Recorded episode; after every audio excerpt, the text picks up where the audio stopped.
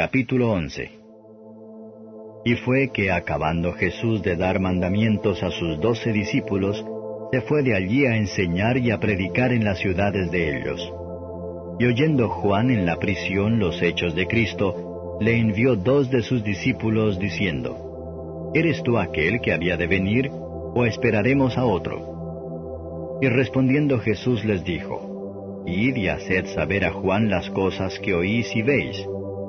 Los ciegos ven y los cojos andan, los leprosos son limpiados y los sordos oyen, los muertos son resucitados y a los pobres es anunciado el Evangelio. Y bienaventurado es el que no fuere escandalizado en mí.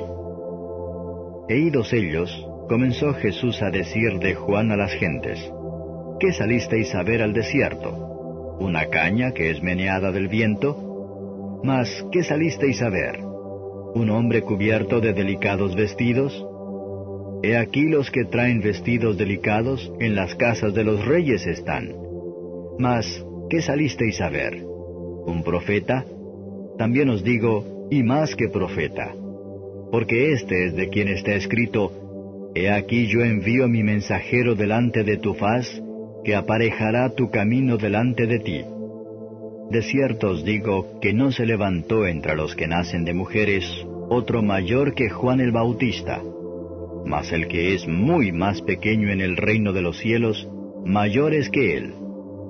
Desde los días de Juan el Bautista hasta ahora, al reino de los cielos se hace fuerza, y los valientes lo arrebatan.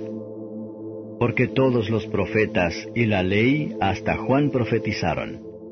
Y si queréis recibir, él es aquel Elías que había de venir. El que tiene oídos para oír, oiga. Mas, ¿a quién compararé esta generación? Es semejante a los muchachos que se sientan en las plazas y dan voces a sus compañeros y dicen, Os tañimos flauta y no bailasteis, os endechamos y no lamentasteis. Porque vino Juan, que ni comía ni bebía, y dicen, Demonio tiene.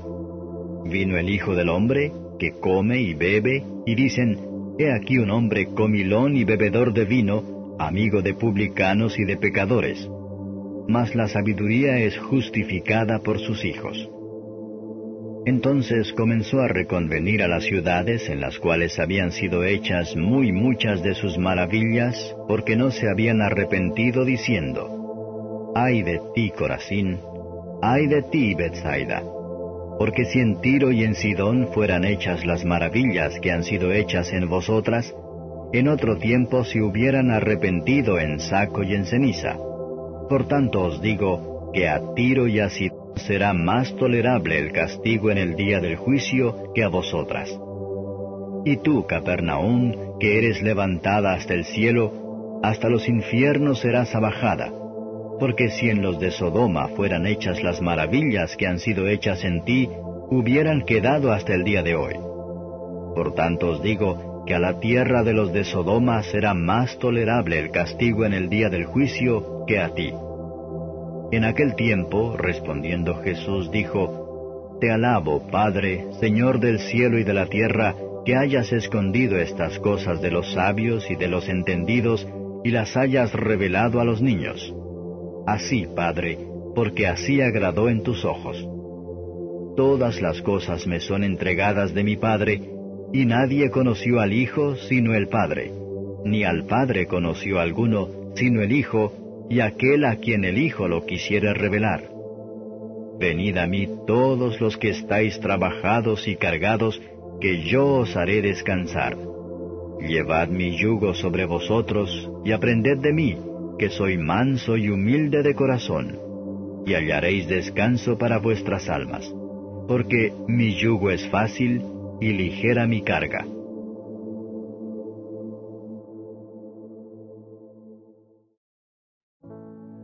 Este año, CDC, Casa de Dios Coronado, quiere incentivarlo a iniciar la lectura anual de la palabra de Dios.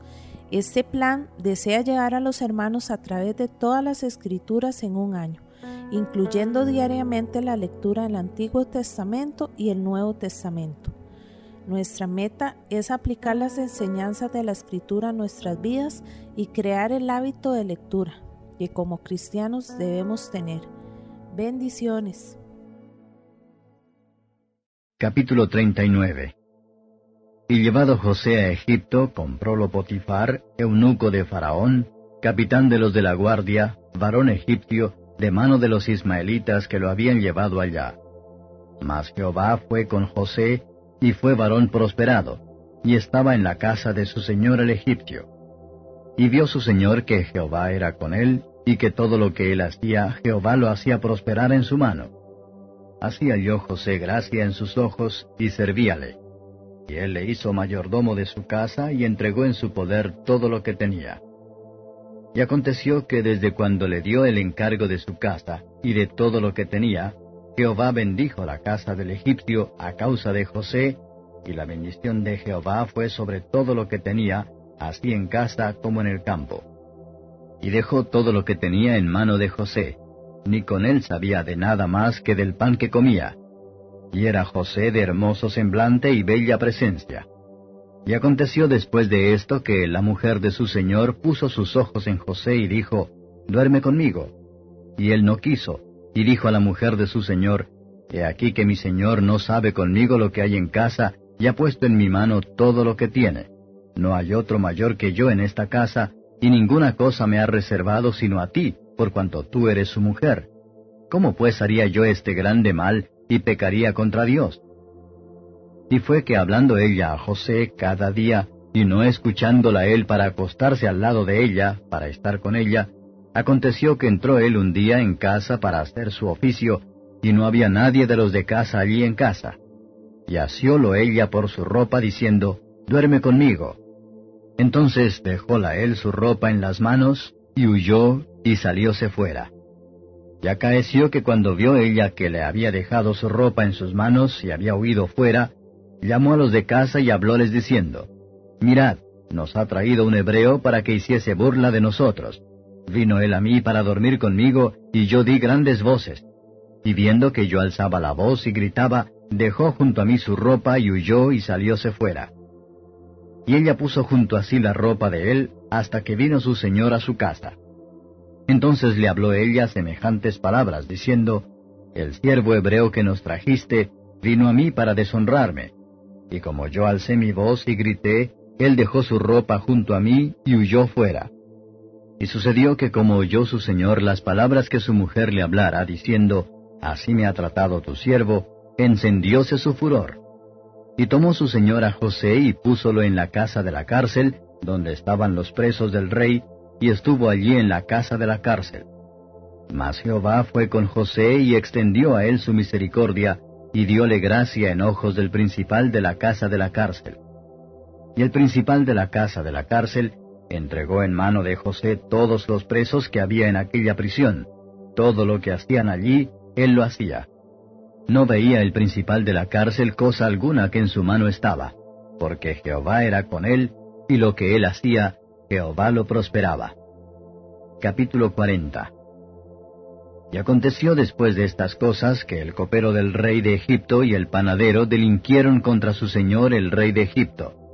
Y enojóse Faraón contra sus dos eunucos, contra el principal de los coperos y contra el principal de los panaderos, y púsolos en prisión en la casa del capitán de los de la guardia, en la casa de la cárcel donde José estaba presto. Y el capitán de los de la guardia dio cargo de ellos a José, y él les servía, y estuvieron días en la prisión. Y ambos, a dos, el copero y el panadero del rey de Egipto, que estaban arrestados en la prisión, vieron un sueño, cada uno su sueño en una misma noche, cada uno conforme a la declaración de su sueño.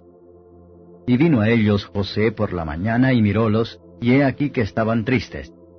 Y él preguntó a aquellos eunucos de Faraón, que estaban con él en la prisión de la casa de su señor, diciendo, ¿por qué parecen hoy mal vuestros semblantes? Y ellos le dijeron, Hemos tenido un sueño y no hay quien lo declare. Entonces les dijo José, ¿No son de Dios las declaraciones? Contádmelo ahora. Entonces el principal de los coperos contó su sueño a José y díjole, Yo soñaba que veía una vid delante de mí, y en la vid tres sarmientos, y ella como que brotaba, y arrojaba su flor, viniendo a madurar sus racimos de uvas y que la copa de Faraón estaba en mi mano, y tomaba yo las uvas y las exprimía en la copa de Faraón, y daba yo la copa en mano de Faraón.